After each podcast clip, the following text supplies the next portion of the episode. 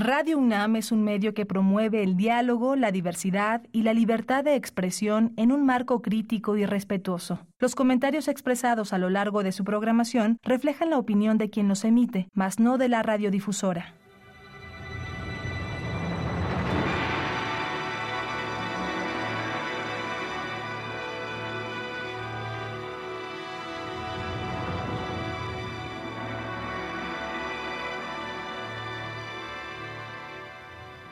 Radio Universidad Nacional Autónoma de México presenta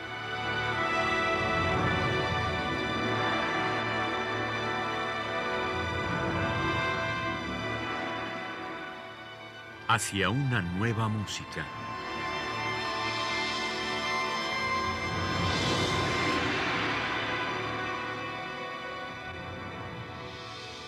Programa a cargo de Ana Lara. Muy buenas tardes, bienvenidos a Una Nueva Música. Soy Ana Lara y tengo el enorme placer de tener aquí en pantalla a Luis Naón, compositor que este, bueno, conocí hace muchísimos años y me da un enorme gusto poder presentar por primera vez su música en Nación Una Nueva Música. Bienvenido, Luis. Muchas gracias, Ana Lara, por esta invitación. Estoy muy, muy agradecido y muy contento de la posibilidad de poder difundir estas, estas músicas. Gracias. Cuéntanos un poco qué fue lo que te, trajo a Francia hace muchísimos años. De hecho, aquí te formaste tú, ¿no? Sí, bueno, fundamentalmente lo que me trajo fue la curiosidad de, explorar caminos un poco diferentes en la música, que, en aquella época, hace mucho tiempo, como bien decías, eh, todavía era la dictadura en Argentina, era los principios de los 80, y bueno, había que buscar eh, nuevos horizontes, un poco, no porque no hubiese gente valiosa en Argentina trabajando, porque la había y mucha, sino porque las instituciones y todo aquello estaba muy difícil de, vivir, sobre todo para un joven, postadolescente casi. Eh, yo me fui con 19 años de Argentina, así que llegué a, a Francia muy, muy joven para seguir formándome. Mi intención era estudiar dos, tres años y volver a Argentina. Eh, me fui quedando un poco más. Hasta el día de hoy.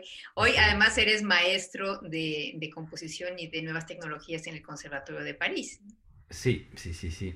Sí, bueno, eso fue, fue ahí donde hice mis estudios.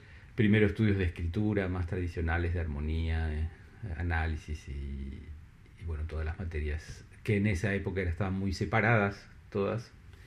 Y composición electroacústica, que era lo que más me interesaba así como cosa nueva estudiar y había una clase, la clase fundada por Pierre Schaeffer, que fue la clase que hice fundamentalmente, ¿no? Mi, mi eje principal fue esa clase, entre el 81 y el 85 más o menos. Y después, bueno, años después eh, tuve la oportunidad de empezar a trabajar en ese mismo departamento, en esa clase. Diez años después me convertí en el en el asistente y luego en el profesor, y soy profesor de esa cátedra. Así que es como un poco como, como algo casi del siglo XIX, donde alguien se quedaba en una especie de institución casi toda su vida. Ya hace 30 años que soy profesor ahí en el Conservatorio de París. Bueno, vamos a hacer dos programas contigo, Luis. Y el primero es, eh, gira en torno a la, a la, vocalidad y es un tema que a mí siempre me, me interesa porque en realidad eh, ahora tenemos la posibilidad de elegir tantas maneras de trabajar la voz que me gustaría que, eh, que nos dijeras cómo trabajas tú la voz.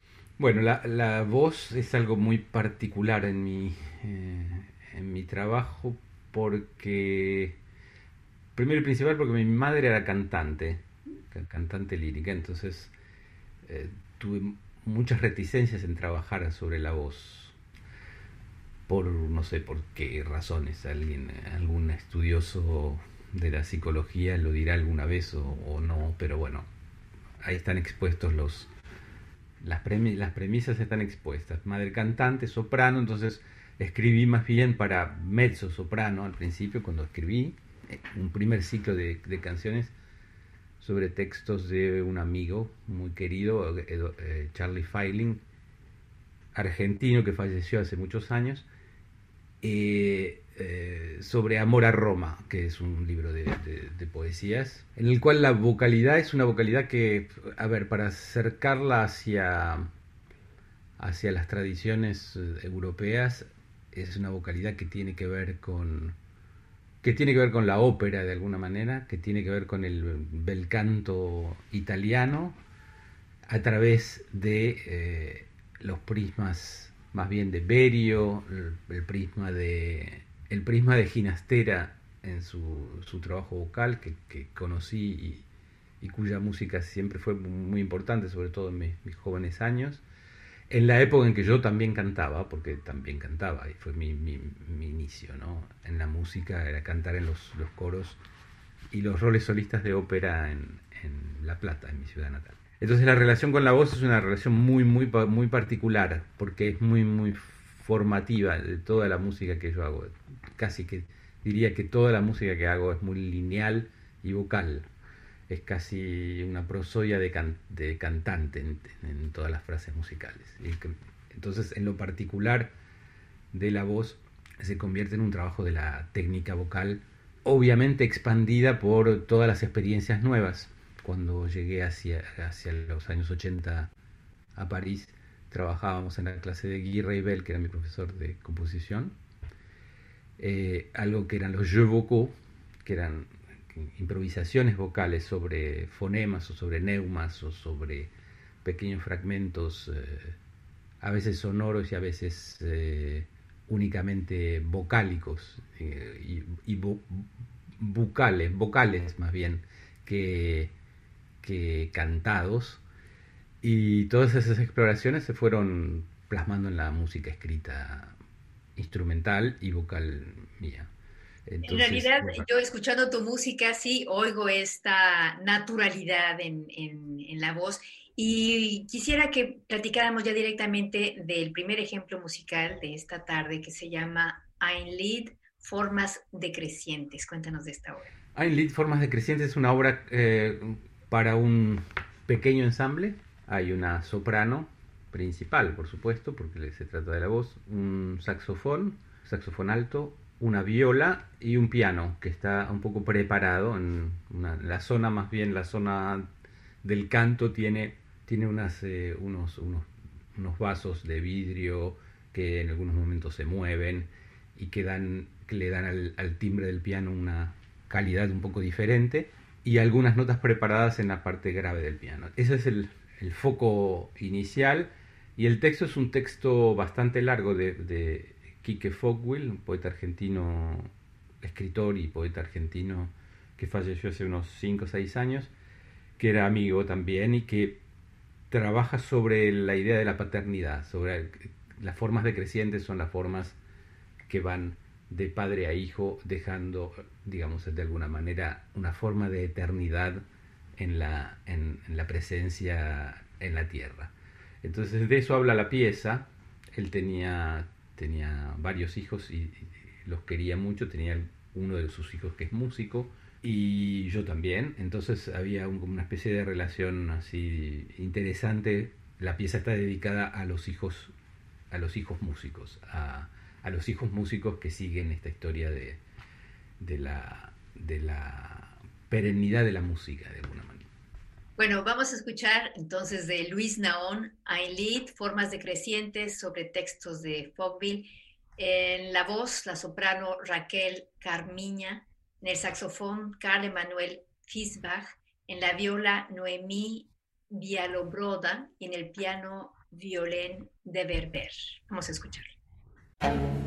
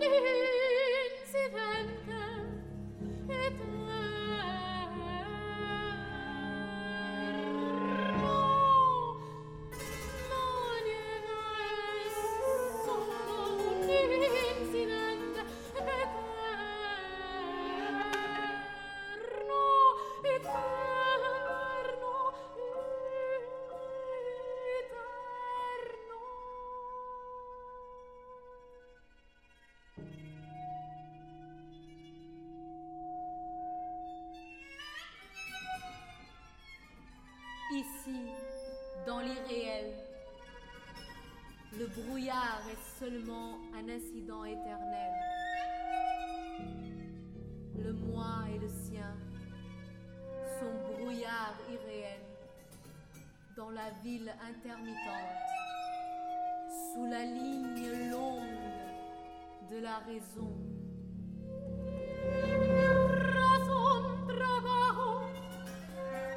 Raison, travail, trame insistante, interminable, multipliée par son fer jusqu'à son éther. Sous-entendu, urbain, musique,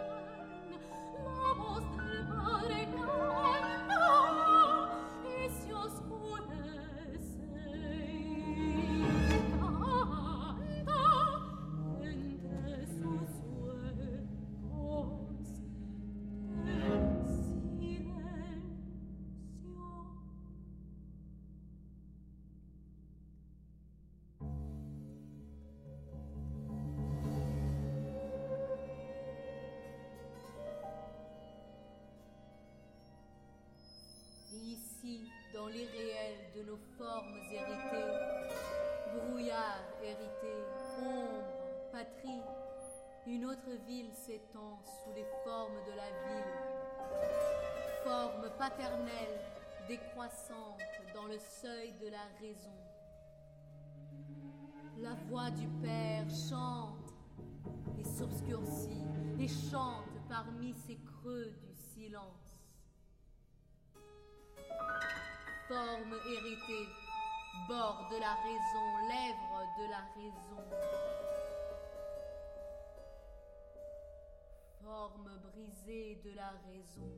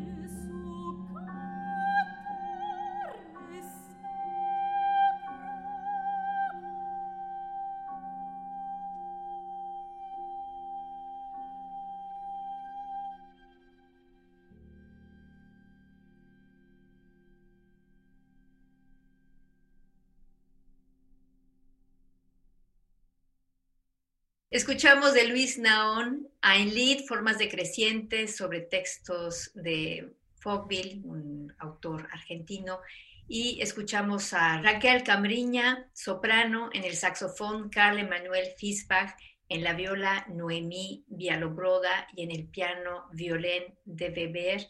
Y estamos platicando con Luis Naón esta tarde. Y la siguiente obra se llama Cantos a Pandora, que aparentemente son muchos. Hoy vamos a escuchar el 9 y el 3, pero cuéntanos de estos Cantos a Pandora.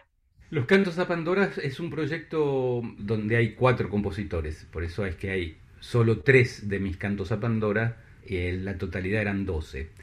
Eran textos de un escritor eh, español, Tono Martínez, eh, en relación a la idea de la caja de Pandora y a un trabajo pictural de, de un pintor, eh, Abel Robino, con el cual eh, hemos trabajado en, varias ocasiones.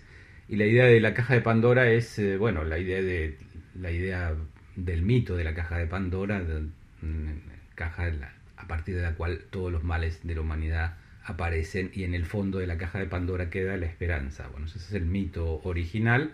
La idea era de transitar estos textos nuevos de Tono Martínez, inspirados en, ese, en, esa, en esa idea original, y, y llevarlos a, un ensamble muy particular, que es un ensamble donde hay una mezzo, soprano, y un trío, que es el trío policorde, que es un trío muy inhabitual, compuesto de mandolina, un, una, un instrumentista que toca mandolinas, otro instrumentista que toca guitarra y otro arpa. Eh, yo elegí de las mandolinas un instrumento que es muy raro, que es el mandolonchelo, que es, un, que es una, como una mandolina de, que tiene tesitura de violonchelo con las cuerdas, las mismas cuerdas que el cello y una cuerda aguda eh, como de, de, de violone. Que, Pero se que, toca como una mandolina. Se toca como una mandolina, es un, son todos instrumentos de plectro ¿sí? o, o, de, o, de, uñas y dedos con, con, el arpa o la guitarra y conforma un timbre muy muy particular. Entonces me parecía interesante mostrar un poco esta obra que fue grabada en un disco que hizo el trío Polychord y en la cual se exploran estos, estos caminos de, de diferentes, diferentes males o diferentes situaciones generadas por la, la, apertura de la caja de Pandora. Entonces vamos a escuchar dos de ellos que son los, los, los dos temas más cortos. Hay un tercero eh, que invito a la, a la, gente que pueda, que, que, pueda acceder a las páginas, luego hablaremos de ello. Si quieren escucharlo, no lo ponemos aquí porque es un poco más largo, y en el cual hay una letanía de eh, que se me ocurrió agregar a mí, que no estaba, eh, que no estaba en los textos originales, eh, que es una letanía de los campos de, deten de, detención mm, a lo largo de la historia, los lamentables campos de detención y de tortura, ¿no? que los hay en, lamentablemente en casi en cada país del, del mundo. Entonces hay como una especie de voz que va, que va haciendo que va enumerando una lista de todos estos campos, mientras la cantante y el grupo tienen una parte más bien improvisativa eh, que parece quedarse como congelada en, un, en una especie de, de, silla que no va a cesar de, de. Así que estos son los cantos a Pandora.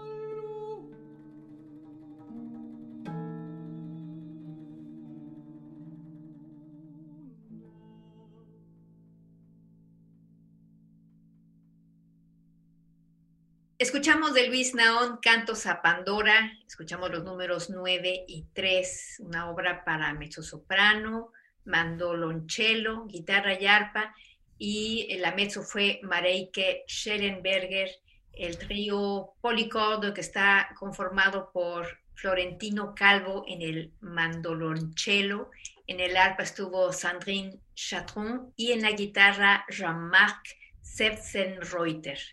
Estamos platicando esta tarde con Luis Naón. Luis, la siguiente obra que vamos a escuchar se llama Últimos Movimientos. Cuéntanos de esta pieza. Últimos Movimientos es una serie de eh, siete líderes, también en colaboración con Kike Fogwill. Eh, ya una vez que, escribí sus primeros, ese primer Ein Lied, esa primera canción para cuarteto, me habían quedado las ganas de hacer un ciclo de varias de sus, de sus poesías eh, es un poeta que en, realidad aborda la cuestión musical de una manera muy singular. Hay, hay mucha música en, sus escritos en general, muchas referencias a la música, hay algo bastante particular en los textos que hace que parece que se estuviese hablando de música contemporánea, de alguna manera. Se habla de materia, de respiración, de pulsos, de de raspar en la garganta, la voz es, una, es algo que es un ronquido que atraviesa la garganta, hay resonancias, hay, hay, hay, un trabajo sobre las imágenes que parecería estar eh, describiendo un discurso musical muchas veces. Y por supuesto, por supuesto una poesía siempre tiene algo de semántico y de mm, vehicula otro tipo de, ideas y otro tipo de, funcionamiento mental que nos lleva a un, estado particular con respecto a las palabras. Entonces se trataba de, se trataba de una exploración de acentuar estos, estos movimientos de Fogwill hacia la materia de la, de la poesía y acentuarlos hacia la música llevándolos hacia mi campo más, más únicamente o melódico o sonoro. Entonces hay, hay un trabajo casi, sí, bastante natural de la voz. Vamos a escuchar dos de las siete piezas. En realidad estructuré estas siete, siete, siete de, de manera a tener cuatro que fuesen relativamente cortos y tres que, que se explayan con una duración bastante más grande. Vamos a escuchar dos de ellos. Eh, puntuaciones, que es el primer número, y materia es el motivo, que es el segundo. Son los títulos de los poemas de Fogwill. Puntuaciones habla de comas, puntos, eh, de, la, prosodia, y el, texto se entiende particularmente bien en, la manera de cantar de Françoise Kubler, que es la, cantante, la soprano que lo ejecuta en esta versión. Eh, pese a que a veces alguna palabra con el acento francés no se entenderá absolutamente perfectamente en español, como eso ocurre, ya lo sabemos, ¿no? Pero bueno, eh, el trabajo de la, de la vocalidad es muy importante, hay como ciertas pequeñas citaciones dentro de esta música, hay un tango, pero nadie lo va a escuchar, el final de un tango, solamente los que conocen las, letras de tango se darán cuenta de, de qué se trata.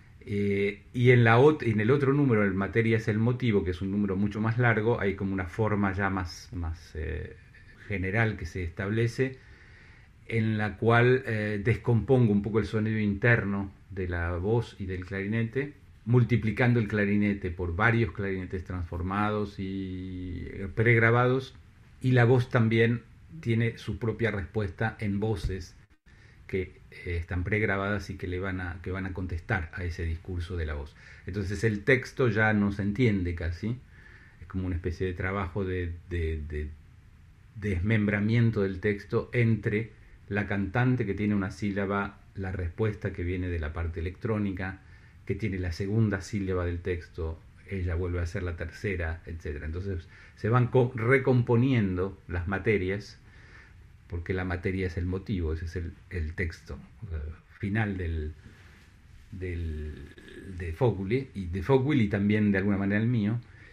Eh, y entonces se va a generar una forma que, va, que va llevando la música hacia diferentes partes, más bien dos tempi contrastantes, uno más bien lento y otro mucho más eh, mucho más eh, rápido, donde, donde el transcurso del poema nos lleva hacia, hacia, hacia el descubrimiento de una materia que es un poco más electrónica, electroacústica, pero que proviene totalmente del, del material vocal y, y, del clarinete.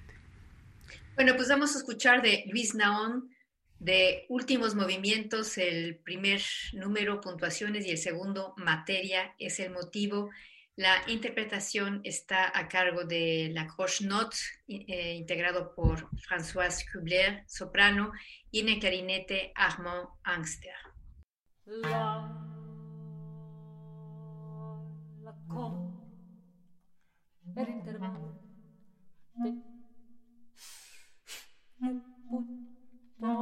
la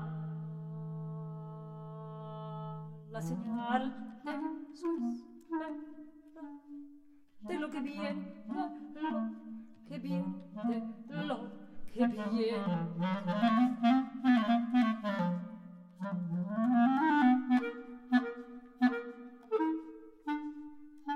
Es el que lee, oye, su voz o alguna voz materás de la memoria.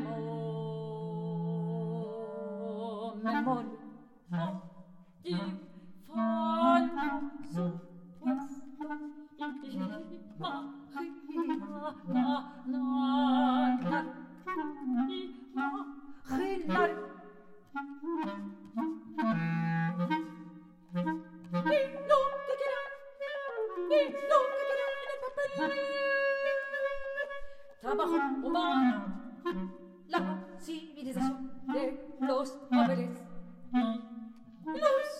silvas il cielo e polvo che sepolta tantas cosas e non vedes que jacen libros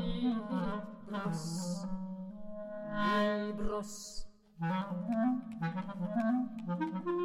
Toro es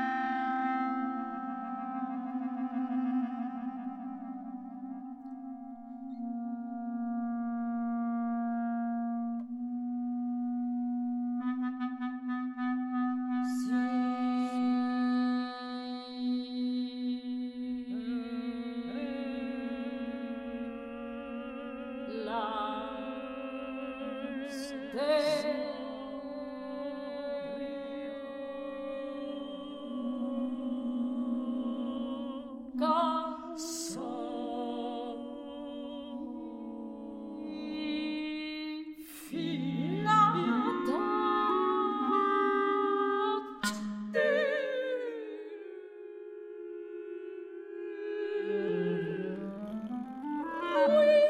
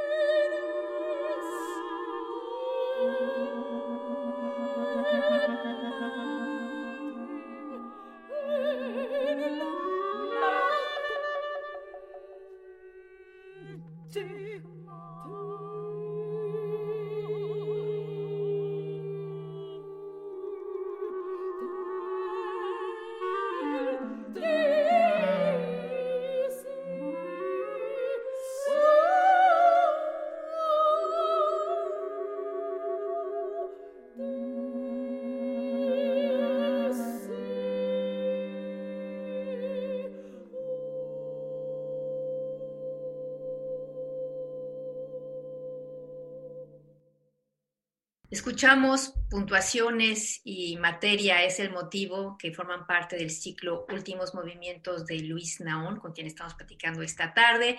En la interpretación estuvo Françoise Kubler, soprano, y en el clarinete Armand Angster, que forman la Croche Note, que es un ensamble que bueno, lleva, lleva una tradición impresionante en Francia y que seguramente la colaboración fue fantástica, ¿no? Son, son maravillosos estos dos músicos. Sí, son dos músicos muy como, motores en la música contemporánea, ¿no? sé están basados en Estrasburgo hace ya muchísimo tiempo y es como que como forman parte de un poco del paisaje de la música contemporánea francesa, ¿no? De alguna manera. Totalmente. Bueno, vamos a escuchar la última pieza de esta tarde. Les recordamos que la próxima semana seguiremos escuchando la música de Luis Naón. Esta pieza se llama Lasco Experiencia. Bueno, yo amo Lasco. Obviamente tú también. sí, sí, sí, sí. Bueno, es un lugar eh, absolutamente extraordinario. Eh, y lo que es extraordinario de Lasco, que, que es un poco el, para situarlo con respecto a la obra esta en particular, es que eh, en la caverna de las cohabitan, cohabitan una cantidad de artistas eh, absolutamente increíbles y, tiempos, una sedimentación temporal enorme, porque no se sabe exactamente cuándo, datar exactamente cada trazo, pero el trazo de, un artista fue generando el trazo del siguiente y, el, y, aquel siguiente fue generando el, el, que hoy, hoy en día vemos, ¿no? Entonces es como una especie de símbolo de la, de la cultura, de la, del sedimento de la cultura, de qué es lo que va quedando cuando, cuando varias personas, anónimas todas ellas con respecto a la caverna de Lascaux, eh, van dejando su, su impronta dentro de, esas paredes. Otra de las cosas muy, muy singulares e interesantes de las CO es que la materia de base, que es el muro, que es la pared de la, de la caverna, genera una imaginación y, eh, que los artistas tomaron esa, esa, esa, ese impulso de base para plasmar animales, para crear eh, formas, pero que vienen de alguna manera de ese volumen, de caverna, del volumen de la caverna. Entonces esa idea musicalmente siempre me, me estimuló muchísimo y eh, trabajando con un, un, pintor. El origen de esta pieza es eh, es un trabajo que generamos con Abel Robino, este mismo pintor con el cual también trabajamos en Pandora. En el caso de Lascaux hubo una primera Lascaux que es Lascaux urbana, que era un, un poco su idea de que, de que eh, hoy en día en, eh, en, las ciudades también se genera como una especie de, de palincesto en el cual eh, un graffiti va generando un nuevo graffiti, va generando una nueva imagen y una pared también tiene algo de aquella Lascaux primitiva, ¿no? Entonces esa era un poco su idea, a partir de la cual yo construí piezas únicamente electroacústicas, que son las que conforman los 12 números de Lascaux urbana, que es una pieza de unos 40 minutos con numeritos y que lleva también una proyección video en la cual se pueden, se pueden ver algunos de los trabajos de Abel Robino y también la creación de un, de tercer personaje, un videasta que a partir de la música generó todas esas imágenes. Entonces esa fue la primera, bueno, la primera aproximación mía, digamos, a las co. Y luego hubo una segunda, que es la experiencia. Por eso esta se llama las co-experiencia, que es un trabajo con un ensamble, el ensamble Laborantus, en, en los años 2005-2006, que querían que hiciésemos una, un espectáculo entero de piezas. Y entonces yo dije, vamos a trabajar como se trabajó en las CO. Voy a utilizar estas paredes que hice de las partes electroacústicas y, voy a pintar por sobre, por sobre ellas una música instrumental que va a venir a veces a borrar la parte electroacústica, a veces completarla, a veces a, suplantarla directamente. Eh, y la idea de esta Lasco sigue, esta es la Lasco experiencia, la primera, ahí eh, hay un disco que hicimos para dejar sentado un poco este trabajo, en el cual hay ya no 12, sino 17 números, porque algunas de las piezas fueron electrónicas y otras piezas eh, fueron instrumentales y otras mixtas. Vamos a escuchar uno de los números que es que lleva el número 11 en el disco, pero que es en realidad en el fondo una de las de las canciones de las Co que tiene una duración de más o menos 5 minutos y eh, lo interesante es que yo para hacer mis Lascaux electroacústica había trabajado con, con instrumentos eh, bastante, con un ángulo, un punto de vista bastante primal, tratando de pensar en que un tubo que sonara es un tubo como, como tal vez sonase hace miles de años, y una cuerda y una percusión, tratarlos como los sonidos más primigenios posibles, como algo muy, muy atávico, muy eh, casi rudimentario en alguna manera. Pero lo hice con instrumentistas muy buenos, es decir, lo hice ya de entrada con el clarinetista del ensamble Laborantus, que es un muy buen clarinetista bajo, que es Sylvain Casap. Eh, Hélène Breschan me, mm, me, grabó todos los sonidos de arpa para hacer la primera Lascaux, entonces era, era como que era bastante natural volver a trabajar sobre los sonidos que ellos me habían propuesto y que yo había modificado e intervenido. Entonces, eh, el ensamble está compuesto de clarinete, flauta, eh, clarinete bajo, flauta, a veces baja, a veces flauta en do, arpa, percusión y violonchelo.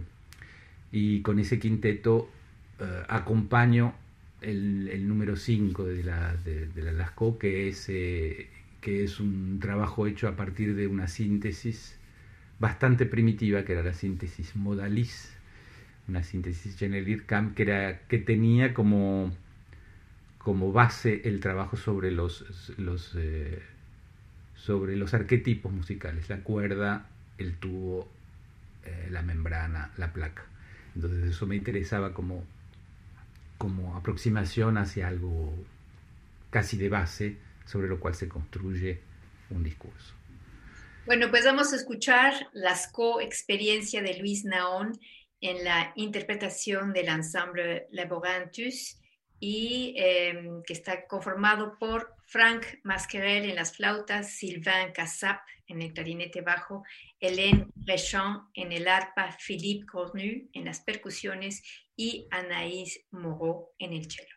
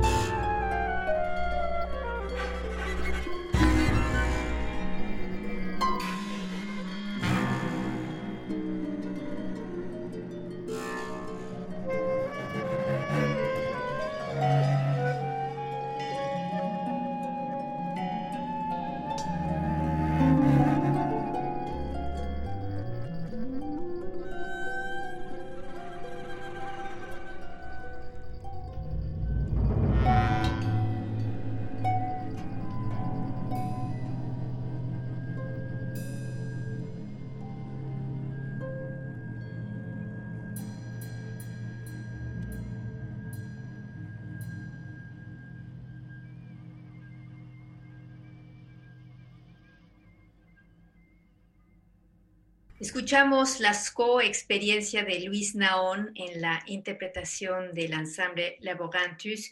Es una pieza para ensamble y electrónica. Pues muchísimas gracias a mi querido Luis Naón por esta entrevista. Les recordamos que la próxima semana tenemos la segunda parte eh, en donde hablaremos de su música instrumental. Entonces nos vemos la, semana siguiente, eh, la semana entrante para para seguir platicando sobre la música instrumental y, cómo de alguna manera la vocalidad nos llevará hacia ella. Pues gracias a Luis Naón y gracias a ustedes por haber estado con nosotros. En la producción estuvo Alejandra Gómez, yo soy Ana Lara. Les deseamos que pasen muy buenas tardes y hasta la próxima semana.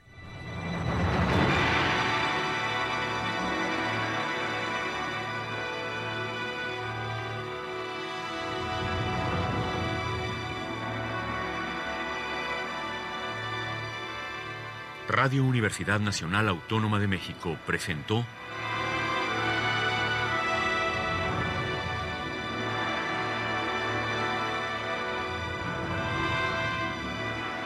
Hacia una nueva música.